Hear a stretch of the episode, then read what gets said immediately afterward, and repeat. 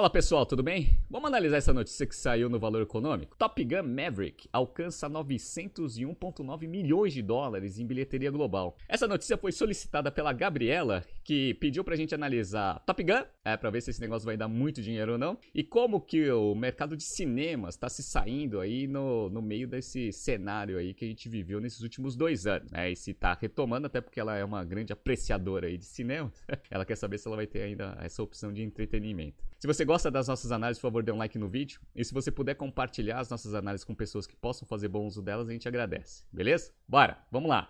Então, ó, Top Gun, ela, esse filme ele saiu um pouco do padrão nesses últimos anos, que só é, filmes de filmes chineses, obviamente, lá na China, mas eles tentam dar uma segurada aí no, no, no mercado. Mas é, no mercado global, só filmes de super-herói estavam dando bastante resultado, é, é, bilheterias bilionárias. Esse aqui, mais três semaninhas já bate um bilhão, perfeito. Então, Tom Cruise aí tá, tá, tá bem feliz aí com o negócio e ele alcançou essa marca em 25 dias. O Tom Cruise, eu não sei se vocês sabem, mas ele teve uma estratégia boa ali com os seus produtores de... Esse filme estava pronto desde 2019, né? Final de 2019, lançamento era para 2020. Diferentemente de outras produtoras, ele segurou que ele sabia que esse negócio ia dar bastante resultado se tivesse em sala aberta. Melhor estratégia de lançamento possível, né? É, mostrou aí que ele tem bastante visão de mercado e de lançamento de produto também. Né? Então tem bastante insight para business aí, interessante. Bora. É, esse negócio vai dar bastante dinheiro, por quê? É, o custo total da produção foi de 150 milhões de dólares. Como normalmente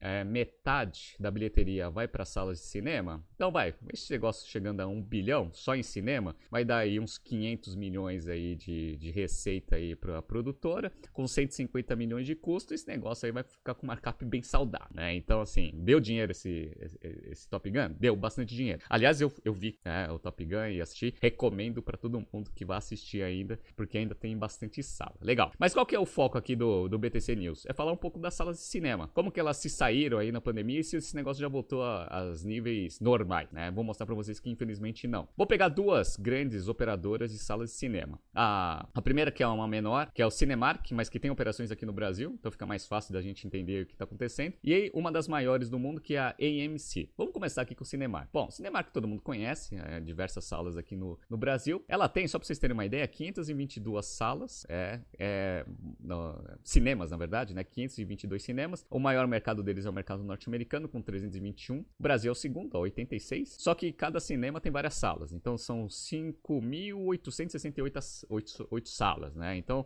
você vê aqui que o negócio, guarda esses números, né? Esse negócio é grande, mas ele é bem menor aí do que a AMC que eu vou mostrar mais para frente. Bora. Então vamos ver como que foi aí o resultado do negócio. Ó, pré-pandemia, o negócio ele gerava uma receita aqui em 2019 de 3 bilhões 283. Olha como caiu, ó, 686. Dá uma queda absurda aqui, né, de receita. Beleza.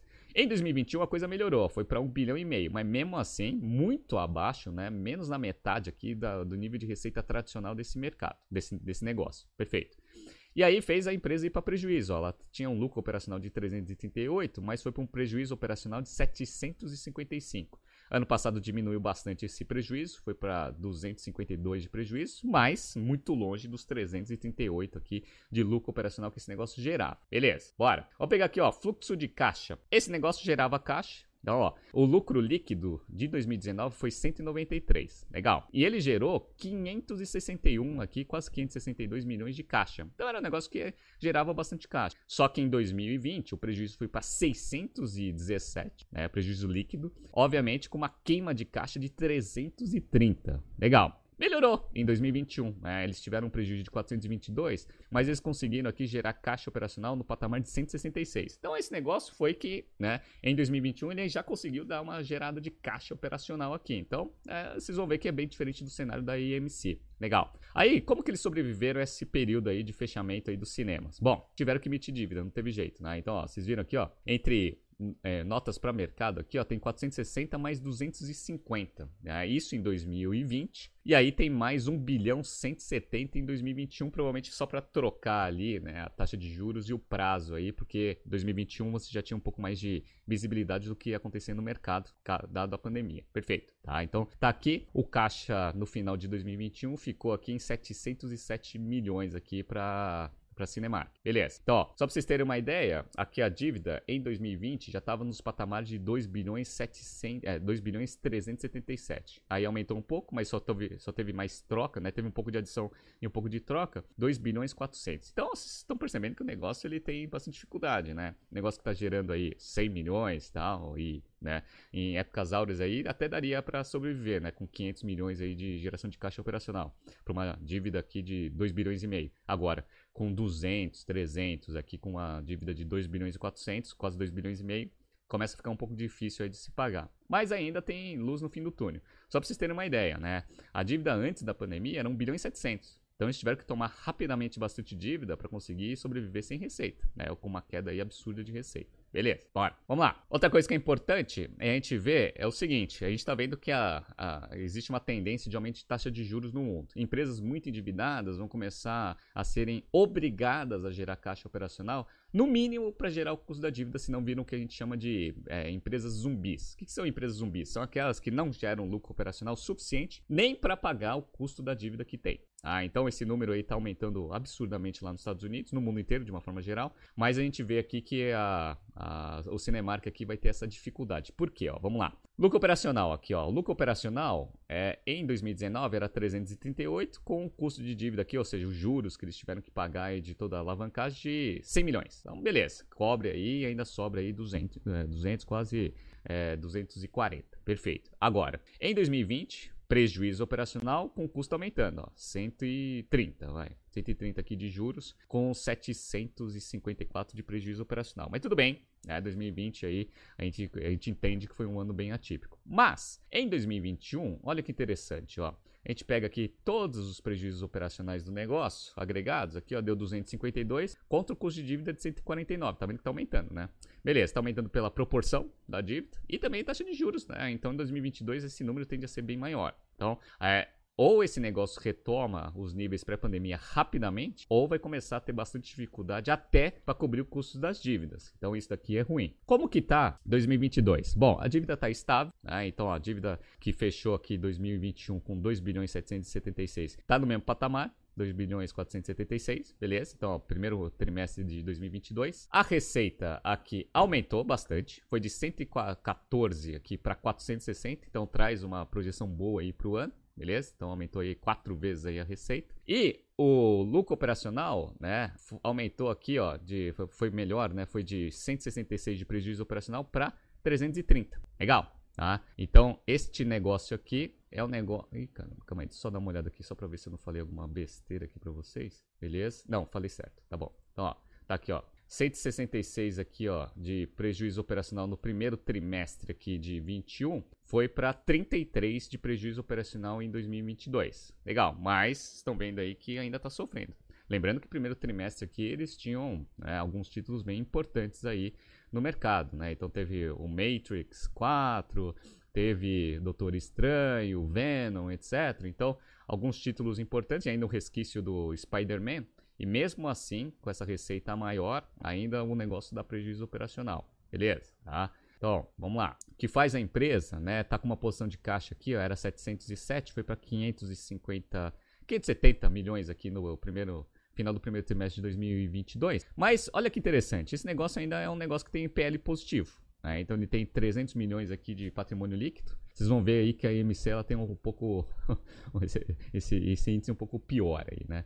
Bom, essa foi a, o Cinemark. Agora vamos ver aqui a maior do mercado. É uma das maiores do mercado, a EMC, dado que ela é, tem uma operação muito mais capilarizada que o Cinemark, sofreu mais. Tá? E é muito mais difícil você tomar ações corretivas num, num, num transatlântico. Né? Então, ó, só para vocês terem uma ideia, ó, eram 500 e poucas é, cinemas da, da, do Cinemark, a IMC, ó, 946, então quase o dobro. Em número de salas, também, ó, era 5.800, ó, 10.562 aqui. Então, quase o dobro aí de, de, em termos de capilaridade de operação. Não tem operação no Brasil, mas vocês veem aqui que só nos Estados Unidos, ó, 593 cinemas com 7.755 salas. Só a operação Estados Unidos da IMC é maior do que a operação Mundo do Cinemark. Beleza, bora. Mas é aquele negócio que eu falei para vocês. Por ser uma empresa muito maior, com atuação em outro e muito mais países, ela é impactada mais fortemente nos seus resultados. Então, olha como foi impactado, pessoal.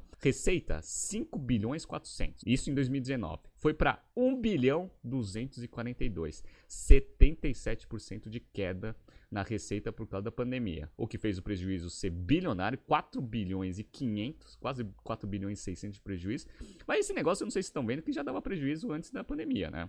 Beleza, então já estava com dificuldade. E, obviamente, o EBITDA foi para 1 bilhão negativo, tinha sido 771 bilhões, é, milhões aqui de EBITDA positivo em 2019. E queimou caixa. Queimou bastante caixa esse negócio aqui. Depois eu mostro para vocês um pouco da geração de caixa operacional. Bora. Isso foi o impacto forte ali da pandemia. Pá! Então, ó, o caixa estava aqui, ó, no final de 2020 em 308 milhões, tá? E vocês vão ver aí que só teve esse caixa aqui porque teve que emitir bastante dívida. Só para vocês terem uma ideia aqui, ó, foi mais de um bilhão aqui de, de empréstimos adicionados, ó.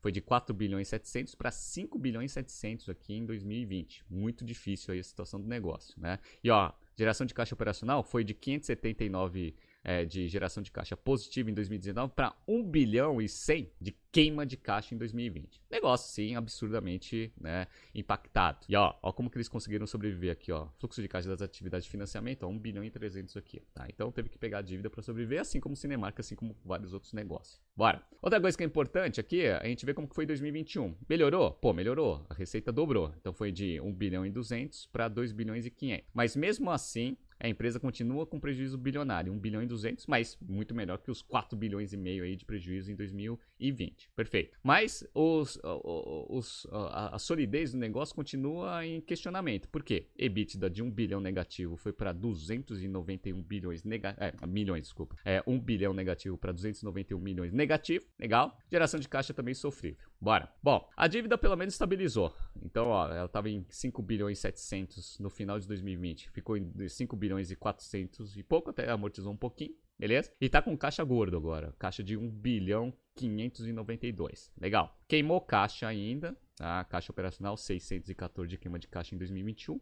Muito melhor aí que a, a queima de caixa de 1 bilhão 129, ou seja, conseguiu diminuir a queima aqui em quase metade, tá? Mas ainda tá ruim aqui, tá ruim o negócio. Bora! Então, ó, só pra gente ter uma ideia aqui, ó, como que tá em 2022 a IMC. Melhorou a receita pra caramba, pra caramba. Então, a receita foi de 149, 148 milhões no primeiro trimestre de 21 para 785 milhões aqui pro primeiro trimestre de 22. Como eu falei para vocês, então, o mercado americano voltou, né, full, praticamente. E ainda tinha bastante né, lançamento aí que deu uma bela de uma ajudada, como falei para vocês lá no caso do Cinemark. Então, ele conseguiu absorver melhor essa, esse, esses lançamentos, aumentou aqui em seis vezes quase aqui o, o negócio, né? Cinco vezes e pouquinho, beleza? Mas, ó, ainda está em prejuízo. Ó, prejuízo líquido aqui de 377, contra um prejuízo de 567 no primeiro trimestre de 21. Então é um negócio que ele tem bastante dificuldade. Já estava em dificuldade antes da pandemia e ainda ficou numa situação ainda pior. Tá? Então, ó, EBITDA que foi 294 negativo no primeiro trimestre de 21 foi para 61 milhões negativo. Diminuiu a queima em 80%, mas ainda está com né, um EBITDA bem negativo.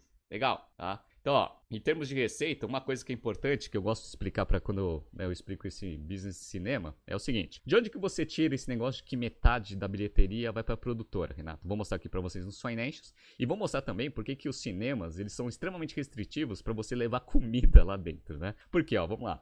Dos 785 milhões de receita que a a, IMC teve nesse primeiro trimestre, 443 foi ticket vendido, ingresso. Tá vendo aqui? 252 foi food and beverage. Ah, então é o que você compra lá, os acessórios ali que você compra na hora que você vai pro cinema. Legal. Qual que é o ponto? Ah, Renata, o ticket ainda é a maior receita. É, mas calma, vou, vou mostrar para vocês a margem. Olha a diferença de margem entre um e outro. Ó. Dos 443, 190 aqui foi custo de, de ticket, ou seja, o quanto que você repassa para o produtor. Então vocês estão vendo aí que dá mais ou menos um markup de 2.1, 2.2, né? Beleza. É daí que vem os 50% ali que você repassa ali para quem produziu o negócio. Então essa é a primeira coisa, tá?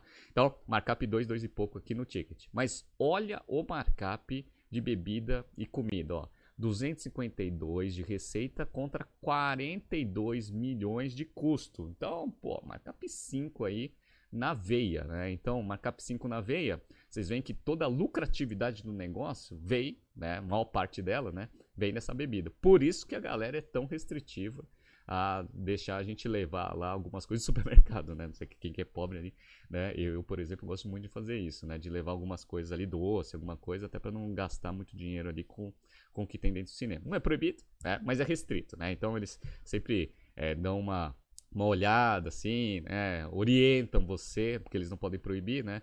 de, de levar algumas coisas ali para dentro do cinema. Algumas coisas eles podem restringir, outras eles só dão uma recomendação até para não ter uma experiência ruim, dado que, obviamente, os ingressos também geram bastante lucro para o negócio. Mas é markup 2 e pouquinho, né, contra markup 5 da comida. Perfeito? Legal. Bora. E como que tá a situação hoje, né, do negócio em termos de liquidez? Ainda tá difícil, tá? Então eles estão com um caixa aqui de 160 é, 1 bilhão 164, 165. Lembra que no, em, no final de de, de 21, né, ou seja, só três meses, eles queimaram bastante caixa. Ó. Era 1 bilhão 592. Então queimou bastante, a posição de caixa diminuiu, mas ainda está em 1 bilhão. Então dá para sobreviver aí esse ano tranquilamente. A dívida está em 500, um, 5 bilhões e 500, beleza? Então tá andando meio de lado o negócio. Só que a geração de caixa continua ruim, ou seja, continua queimando caixa operacional. Se a AMC ela não conseguir é, acertar rapidamente essa geração de caixa operacional, daqui a pouco essas dívidas vão começar a pesar bastante. Por quê? Apesar de, em termos de dívida sobre EBITDA, esse negócio não dá nem para